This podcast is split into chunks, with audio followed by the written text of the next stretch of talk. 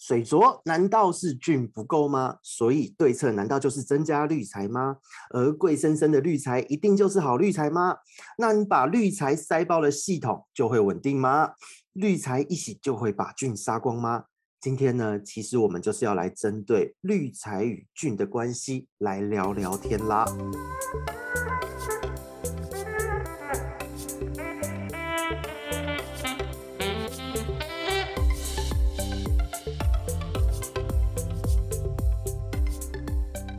Hello，大家好，这里是鱼活通人，说，我是梧桐，我们又见面了。Hello，大家好，我是塔鱼手札的汪小编，我们好久不见了。真的，因为大家最近都忙爆了。不过其实今天的这一集蛮有趣的哦，因为其实是主要是呃阿汪这边嘛，最近有很多人会有这个关于菌和滤材之间的一个误区，对不对？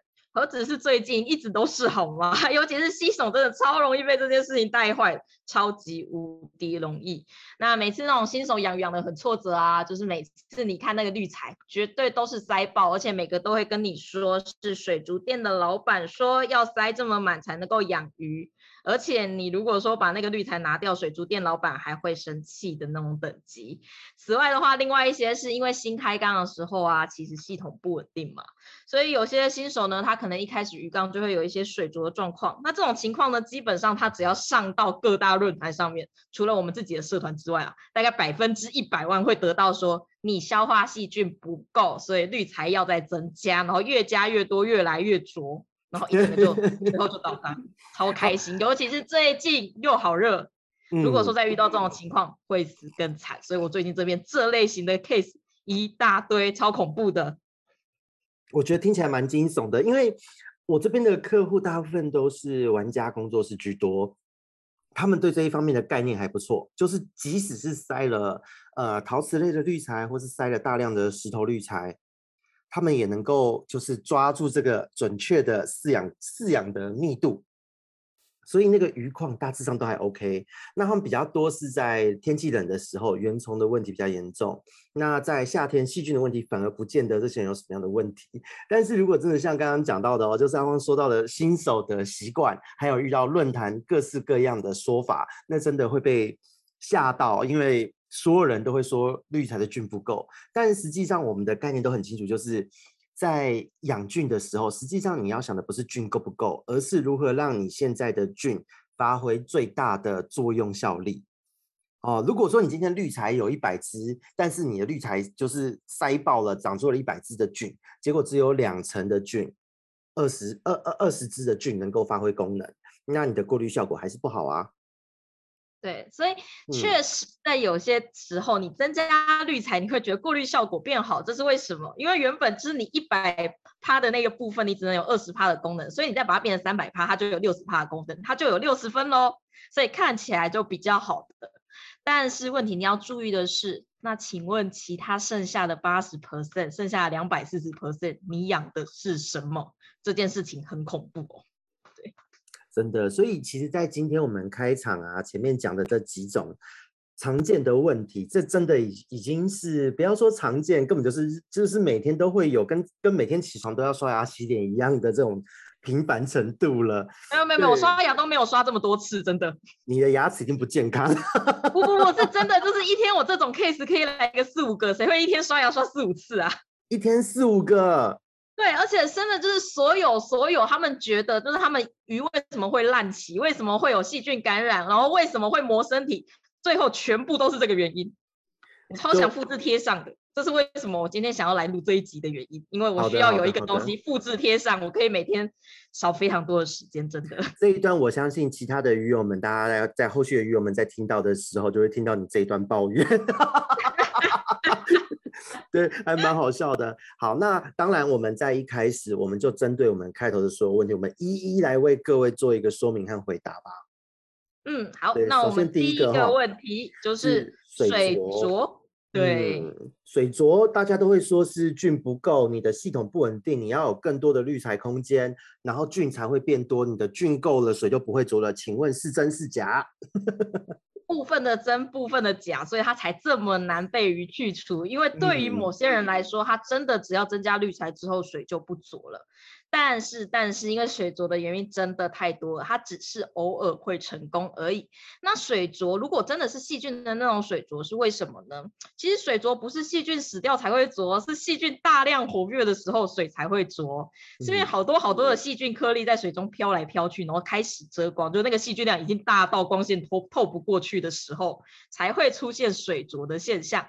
所以事实上呢水浊它这件事，对对对，那个鱼啊那个物，事实上水浊这件事情带。代表的是当体里面漂浮在水中的细菌过多，才会有水浊的问题。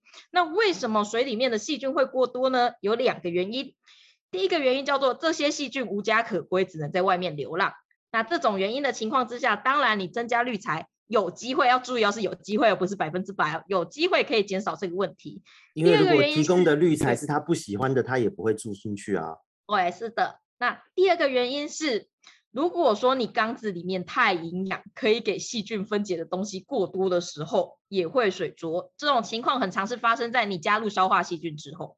嗯，因为消化细菌里面的细菌呢、啊，它的分解能力会比你缸子里面的细菌还要强很多。所以，如果你缸子里面其实累积了超级无敌多的鱼的大便或什么之类，只是你没有看到的部分，你消化细菌下下去的瞬间，这些消化细菌会开始大量的把这些粪便分解掉，然后大量滋生，这个时候也会出现水浊的现象。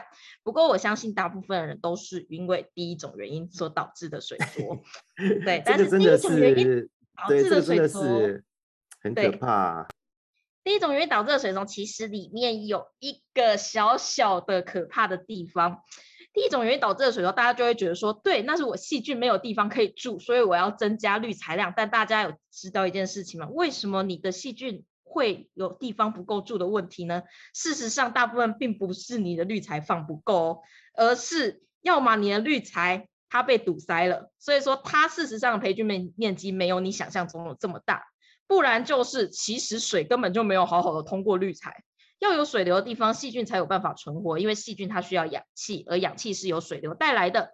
所以，如果你的滤材很多地方都是干的，甚至那个水流只是从滤材表面流过去，它根本没有渗透到滤材的里面的话，那事实上，所有滤材的你存在的地方，它都不能去培养消化细菌。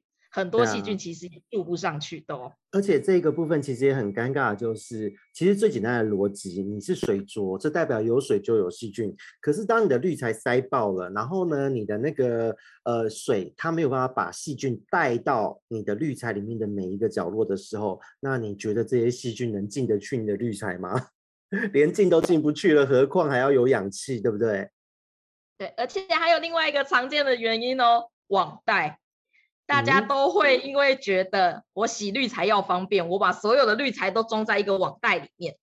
但是，但是这个网袋啊，它的孔隙如果太小的话，水也是进不去，所有的水都会从网袋的表面流过去，那里里面的滤材就是一滩没有水流动的死水。那另外的话，如果你网袋的孔洞太小的话，你那个细菌滋长起来，你有时候是不是会发现它上面会卡了一层膜？那层膜就直接把你的整整个滤材就封在里面。那你滤材再加怎么多呢？事实上，真正有在培菌功能的只有那个网袋最表面那边哦，其他你中间全部都是缺氧区，那边完全没有任何你想要的消化细菌，但是会有很多的原虫跟病原菌都在那个地方，很恐怖的。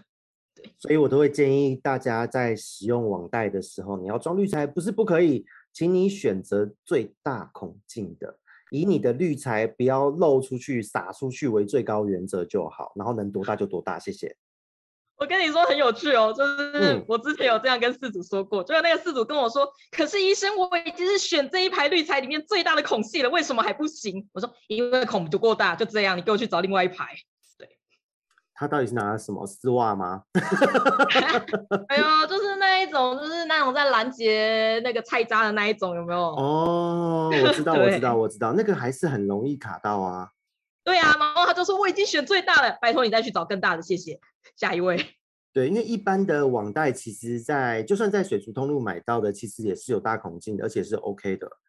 对，那那就是要看店家啦，有一些店家通路我知道都很细，但是那种就不要选。对，你宁愿拿那个有一些那个滤材，不是不是滤材，是菜奇亚卖那个觉得那个羊头袋很棒啊，我喜欢羊头的，我也喜欢那种，那种很棒。对对对，就是它就松松的，然后东滤材可以卡在里面，但是它非常的透气啊，那个通透到就是水下去都不会被拦阻到那个程度，这真的是好东西。是的，是的，像是某一些比较大厂牌的，说自己出了绿的绿材网袋，其实那个也都太细了，大家不要只看厂牌哦，还是要看它的孔隙的粗度。对，而且这一点又很重要，也是延伸到我们下一个议题，大厂牌出的东西就是贵嘛，那绿材呢，贵就是好吗？好多人我们在咨询的过程都会问他说，你这个绿材哦，真的不行了，时候到了，它已经塞爆了，或是你用过药物了，它不要再用了，你赶快就把它丢掉。然后他回我们的第一句话也会让我们吐血，就说。可是我买很贵耶，超级想要标三字经。所以光是这一点，其实光是刚才梧桐说的那一点，我就已经不推荐贵的滤材了。因为事实上，大部分的滤材除了塑胶做的之外哦，大部分滤材你都要定期更新。因为所谓的培培菌面积越大这件事情啊，它很多是来自于很多很多很小的孔径存在，所以它的表面积才会很大。但是就跟刚才我们前面提到的网袋一样。孔隙很细的意思就是细菌只要旺盛一点，滋生的多一点，那个孔隙就会被塞住，而且它是塞在里面的孔隙里面，所以你不论怎么洗，那个东西都是洗不掉的。因此，所有的滤材只要是陶瓷类的那种孔隙说很多很多，表面积说很大很大的滤材呢，它培养它使用之后，其实有可能三个月到一年，看你的生物量，然后看你鱼缸的状况决定，你就一定要更换。所以，如果说滤材买的太贵，你要换它。你会很想哭，你真的会很想哭，你会让养鱼变成一个就是超级无敌大的花费，但事实上它的培菌功能又没有像便宜的滤材这么好哦。对，而且说真的，对于我来讲，我觉得养鱼的乐趣是在于鱼本身，结果大家一直在花时间花钱在滤材上，这件事情也是我很不能理解的一件事，因为你看把那些钱省下来，你就可以去买一条几百几千的鱼了，然后你去买了几百几千的滤材，不觉得好像有点本末倒置吗？我们好像是在养鱼，不是在养滤材吧？对不对？对，然后有一些滤材贵的原因，是因为他说它会有一些特殊的能力，像什么可以调整 pH 值啊，还是什么有远红外线啊，嗯、还是什么什么有负离子啊之类的。坦白说，这些东西。在水里面根本没有用，而且事实上呢，不论是负离子还是远红外线，它到底是不是真实存在的科学，这还是一件大家在吵的事情哦。其实很多人认为，就是这个是伪科学，这不是真实存在的事件，这只是一个话术而已。对，是啊，是啊，所以这个东西就跟就有点像是早期说人的身体是是要调节 pH 值一样，所以你要多吃碱性食物。那个后来整个被踢爆、被推翻，就是证实是伪科学。可是当时这个说法荼毒了多少人？而且现在其实也是啊，还是会有人这样子说啊。啊，真的吗？哇哦！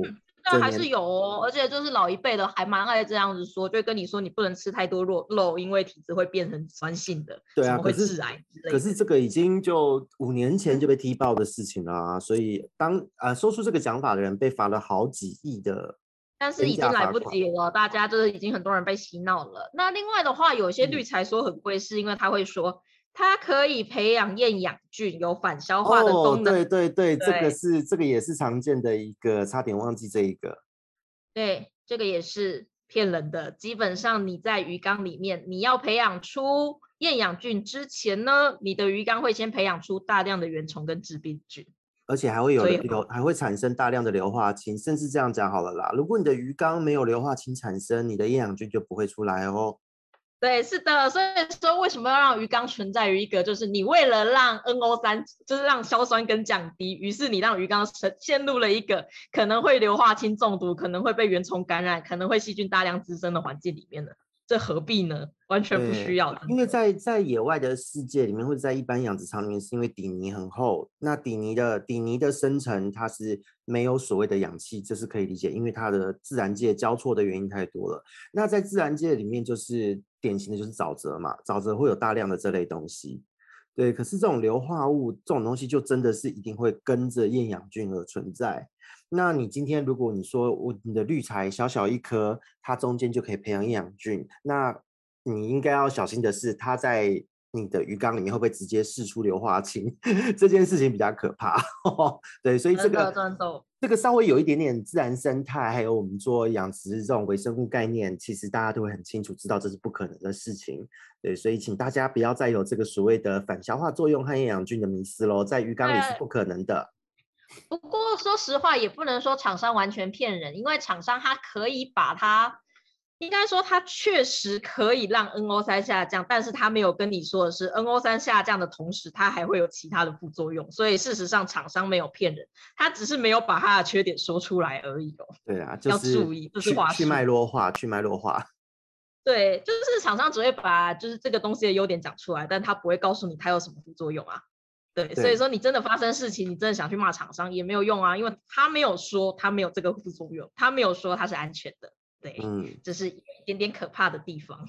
对，所以说真的，有些时候有一些人呢、啊，他为了要把他的这个所谓的厌氧区或是反消化作用，真的能够在他的鱼缸中呈现出来，然后老板就会跟他说：如果你今天你要让你的鱼缸出现这个厌氧区，养出这个厌氧菌，很简单，你就塞爆你的滤材就好了。那这个又是我们正好要讲的，难道把滤材塞爆就好吗？真的这样就会有厌氧区吗？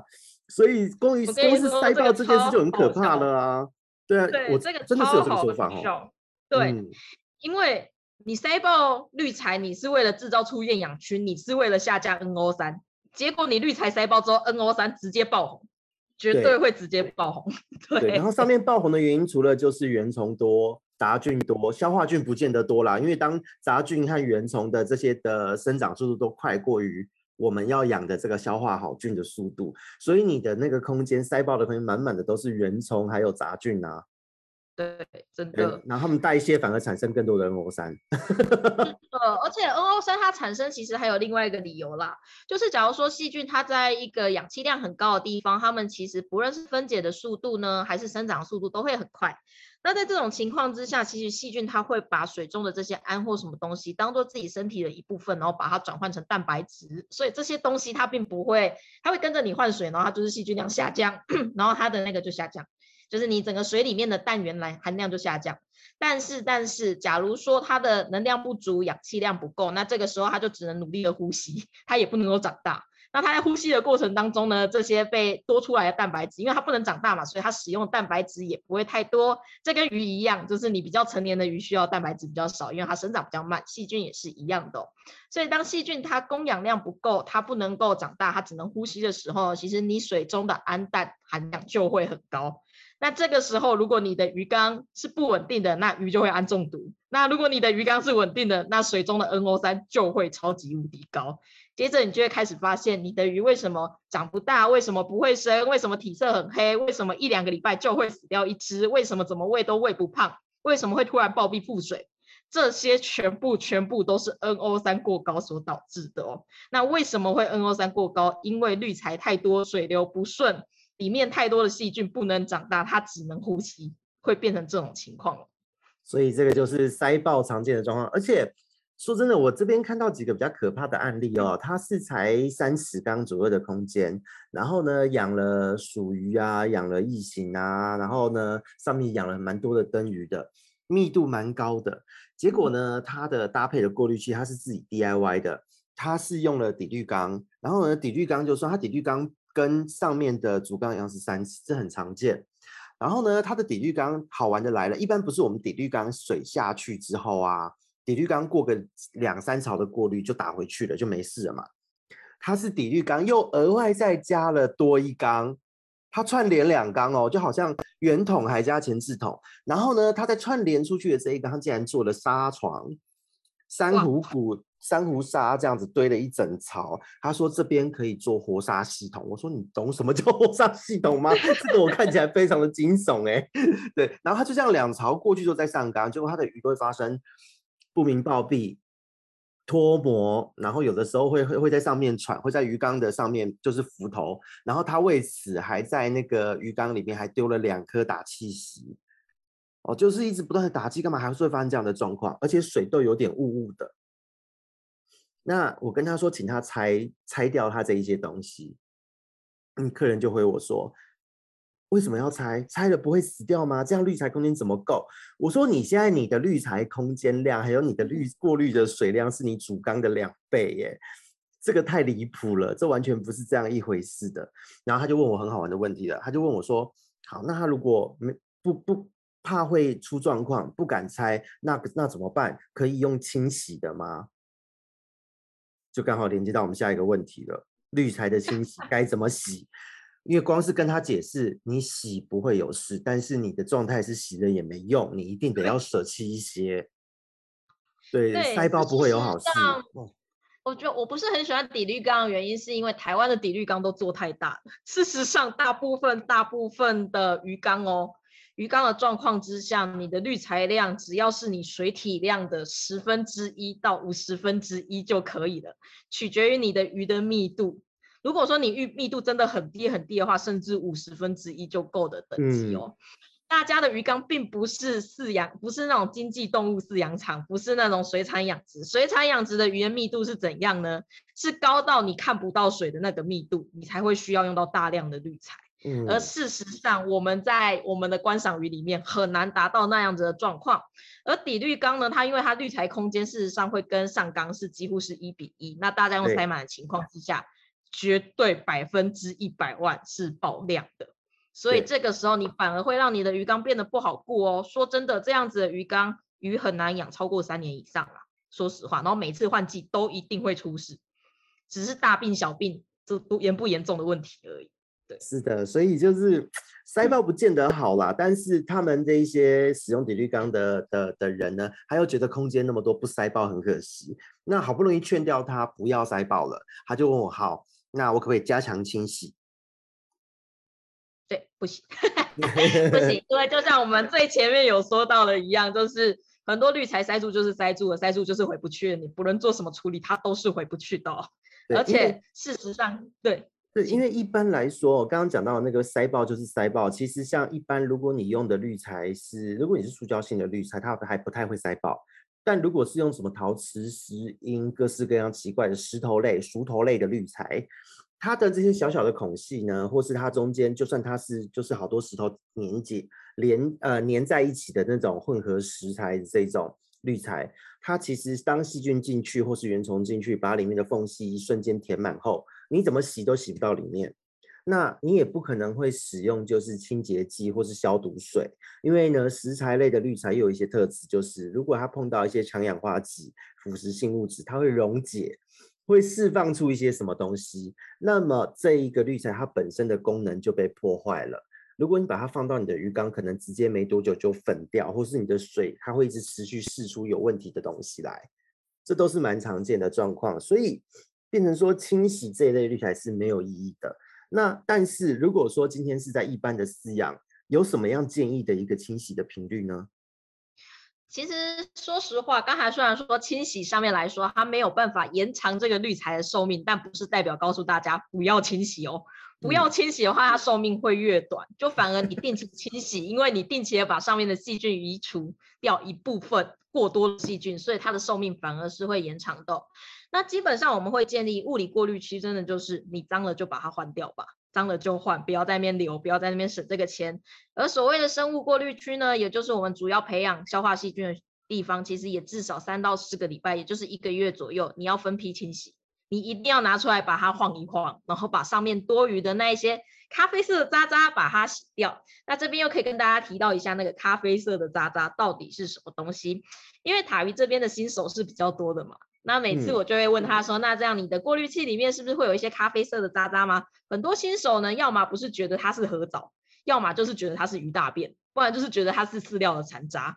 然后他们就会很困惑，然后就会一直一直的去增加物理过滤区的那个面面积跟那个比例，然后就会越来越可怕。他就会觉得非常的困惑是。为什么我的物理过滤区越多之后，然后我后面的黑色渣渣越来越多？我是不是有什么东西没有拦截到？跟各位说，那个不是哦，那个咖啡色的渣渣是细菌没有办法分解代谢，或是细菌生长过多之后的东西。当那个咖啡色渣渣大量存在的时候，其实就是代表我们前面说的滤材塞爆，有很多细菌没办法好好长大，有很多东西没办法被好好分解的时候，才会出现那些咖啡色的渣渣哦。所以，当你发现你的滤材洗完一阵子，咖啡色渣渣就大量出现，那就代表说你的过滤区绝对是有问题的。那你环境中的细菌量可能很高，或者是你水里面的 NO3 也可能很高哦。这会是一件很恐怖的事情。那说实话，我们刚才提到的清洗频率啊，指的是长，就是我们大概 routine 平均值。但事实上，我会建议大家清洗频率要根据你清洗后的结果去调整。当你发现你三个礼拜洗一次之后，然后滤材超脏，那就代表你不可以三个礼拜再洗一次，你要缩短成两个礼拜洗一次，或是更短。那假如说你三个礼拜清洗又发现每次洗都好干净哦，那你想稍微偷懒一下，变成一个月洗一次，那也是 OK 的。不过不过这边要提醒大家一下，虽然说我们确实是要定期清洗滤材啊，但是如果你清洗滤材，尤其是生物过滤器的部分，你必须要到两个礼拜或一个礼拜你就要洗一次的话，那就代表你余量太多了。因为这样子一直清洗，其实你的细菌丛是会没有办法建立起来的，它永远没办法稳定哦。这其实会是一个判断的依据。不好意思，其实呢，我这边的客人有一些，就算是老手，也有一个。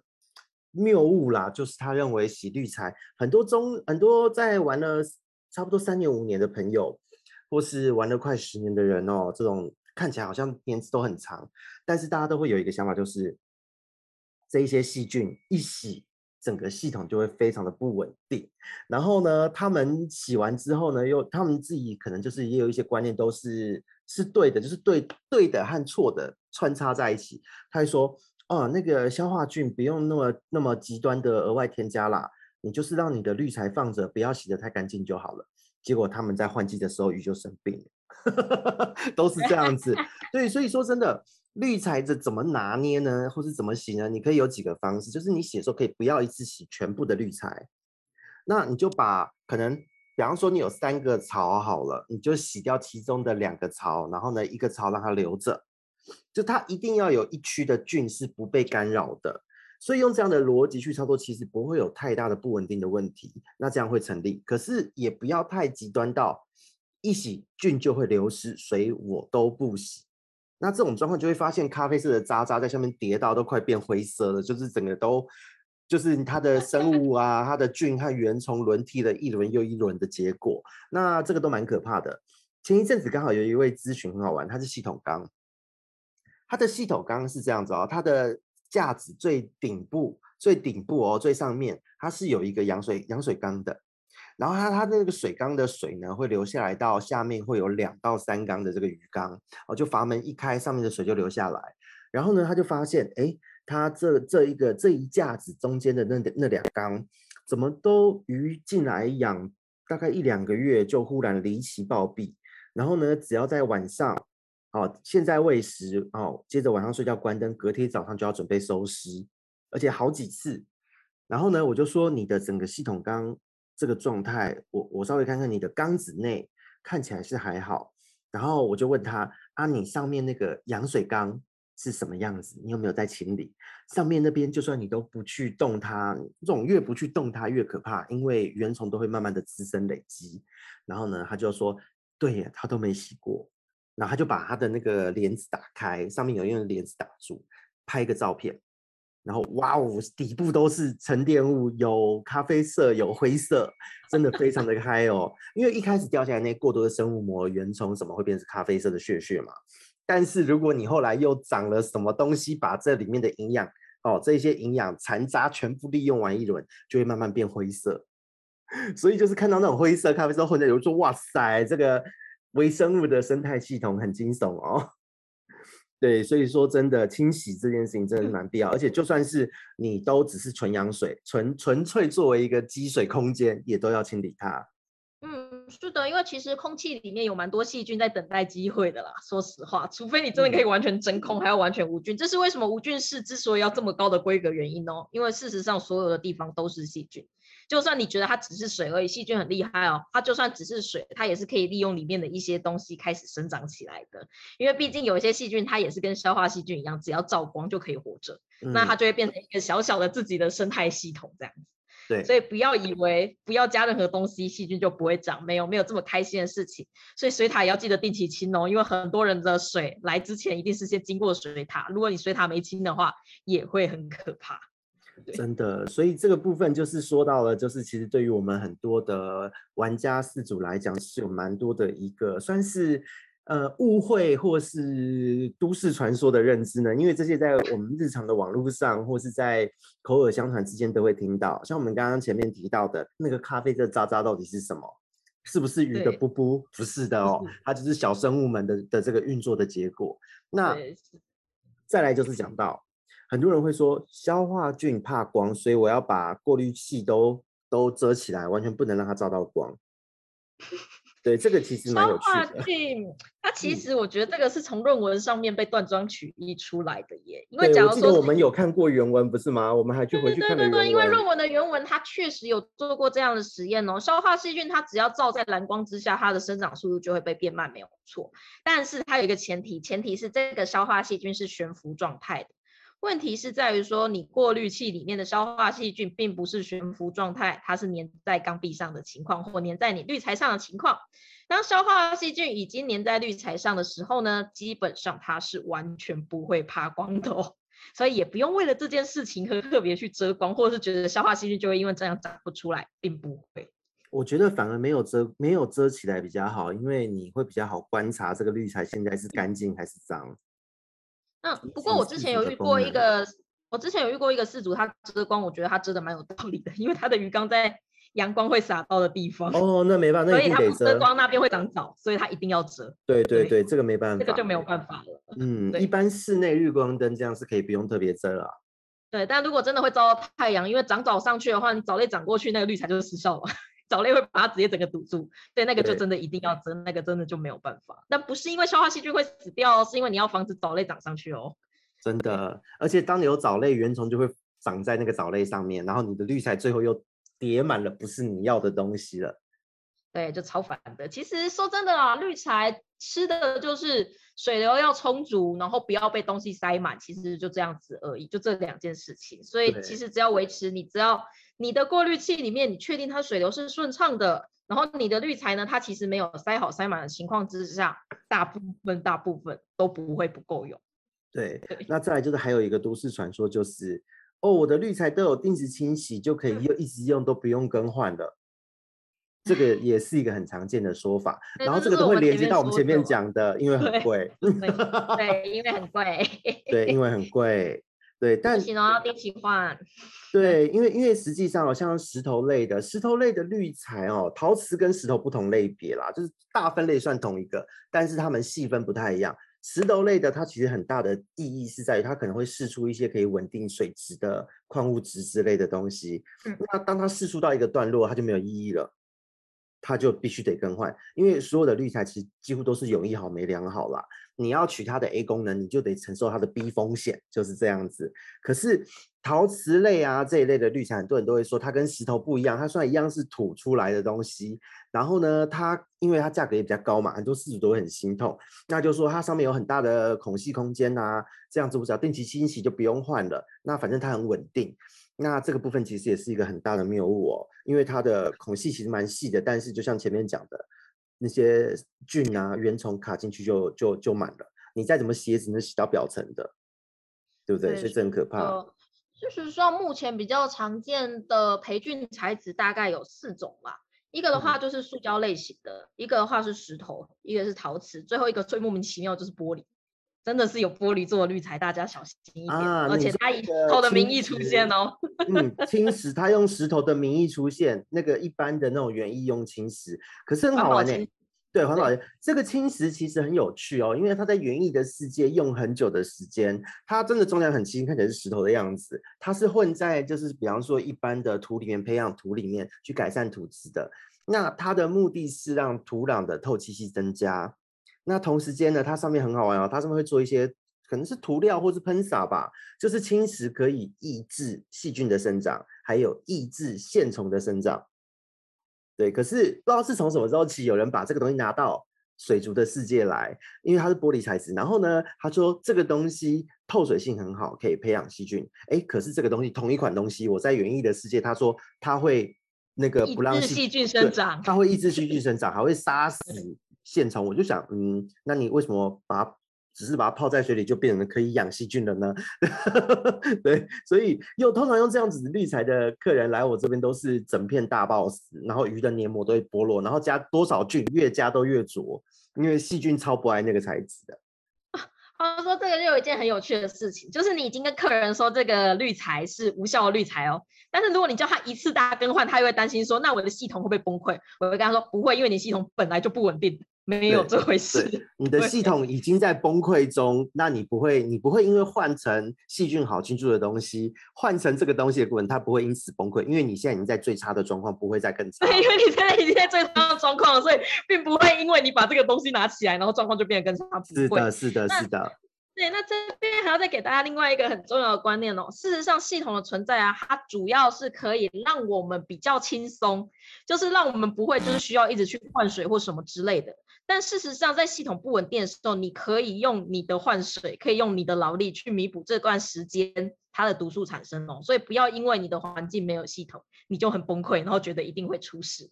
基本上在没有系统的时候，你就是靠换水，不要大量喂食。这样子就可以先度过系统比较不稳定的这段时间了。对，而且特别是最好玩的是什么呢？就是我听到很多人对于这个这个系统更换滤材的这一些操作里面最神奇的东西之一，最神奇的说法之一是白棉。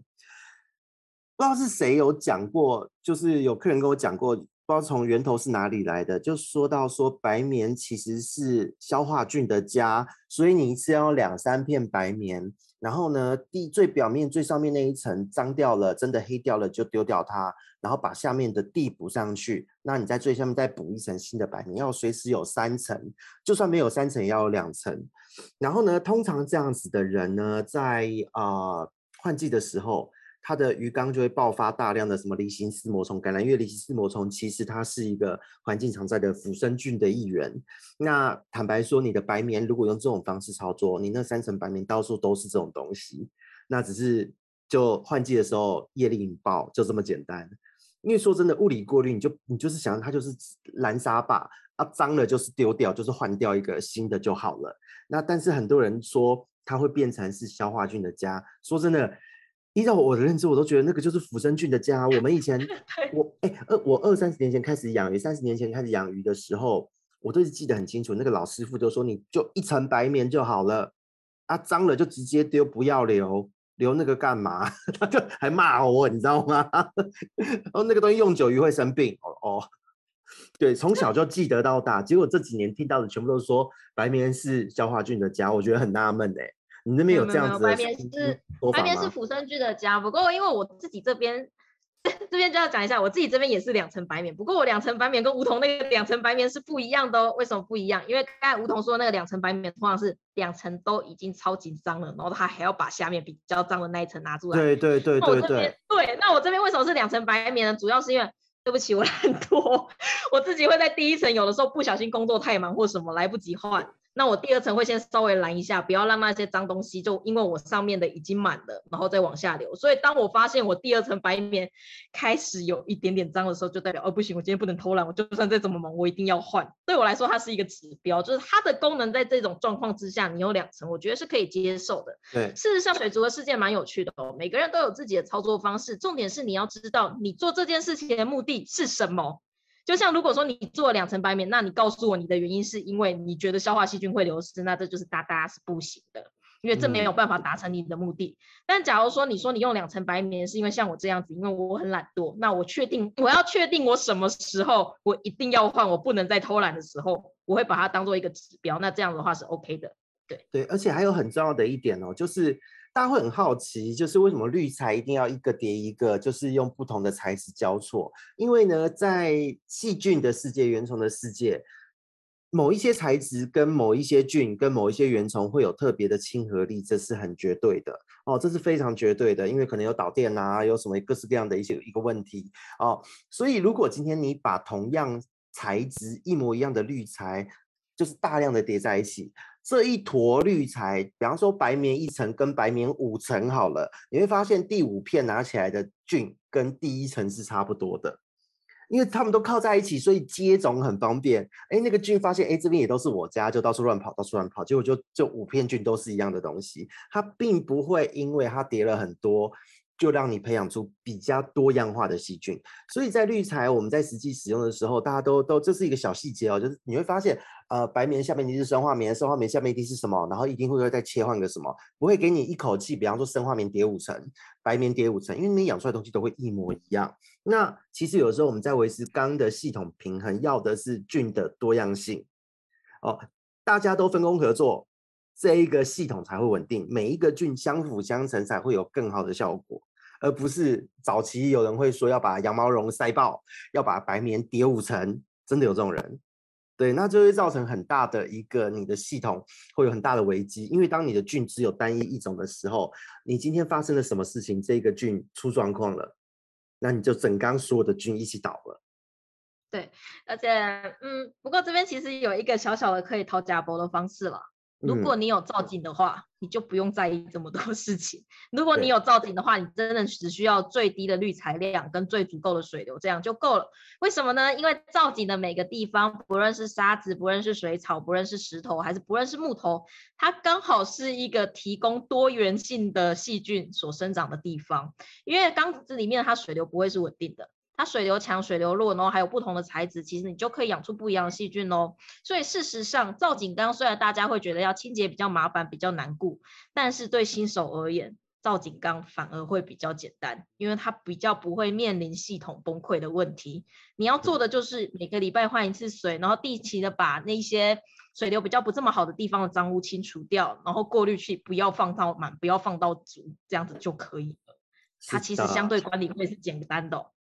对，就其实像我的，我在国中时期的时候啊，第一次做了水草造景缸，然后开始做了。那时候看到半水景缸，觉得好酷哦，就国中存钱，然后买了鱼缸，买了木头，自己弄了一个半水景缸。结果实际上养了之后，发现，嗯，半水景缸和水草缸什么都这么好顾啊，就是更不用去理它，你只要记得清清死角，换换水就好了。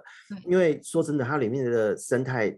它的菌种的多样性太丰富了，所以你它的容错率就会很高。你今天可能忘记开灯了，因为那时候还没有买定时器，那时候很年轻，嫩到不知道定时器这个东西可以买。然后呢，就是每天早上开灯关灯，结果早上出门可能快迟到了，很赶就没有开灯。回到家，哇靠，忘记开灯怎么办？结果大家都很好，植物也很好，没有人有事情。对，可是我隔壁刚裸缸的那个可能就会不小心，哎，这样子一天或是开灯一天忘记关，然后呢，那个青苔就长爆。对，所以靠这一些整体多样化的系统、多样化的菌去让你稳定，这是很重要的一件事。对，事实上，如果刚刚是真的是比较进阶的高手在玩的哦，新手的话，我真的都是建议从简单的造景缸，不用太复杂，不用想说要做成那个什么超级漂亮样子，不用，不用太简单，就不用那么复杂啦，嗯、就简单就好的造景缸，事实上会好顾非常非常的多。嗯。对啊，所以这一个部分其实就是我们其实，在今天跟大家分享一些小的都市传说。那最后还有一个很好玩的，就是有人说，哎，我们不是要讲水流吗？水流一定要那个很好，要很通顺啊。那当然，你们又很推生那个塑胶滤材，因为塑胶滤材讲其实细菌最喜欢的材质，好菌最喜欢的材质。那这时候很多人就会说，哎，我听你们讲的用了生化球啊，可是生化球它。不能，应该不能泡在水里吧？它应该要要有水流一直流经过它吧？那这样子的话，是不是丢在那个过滤槽里面让它翻滚最好？我就我我每次听到这样的问题，我第一句话都会先回他：你不觉得很吵吗？就是大家会用 K one 的想法去想生化球，我不知道为什么哎、欸。对啊，K1 这个滤材，我觉得这个这个其实算是它是算污水处理常用的东西啦，但它是为了人为为了管理照护方便而产生的一个系统。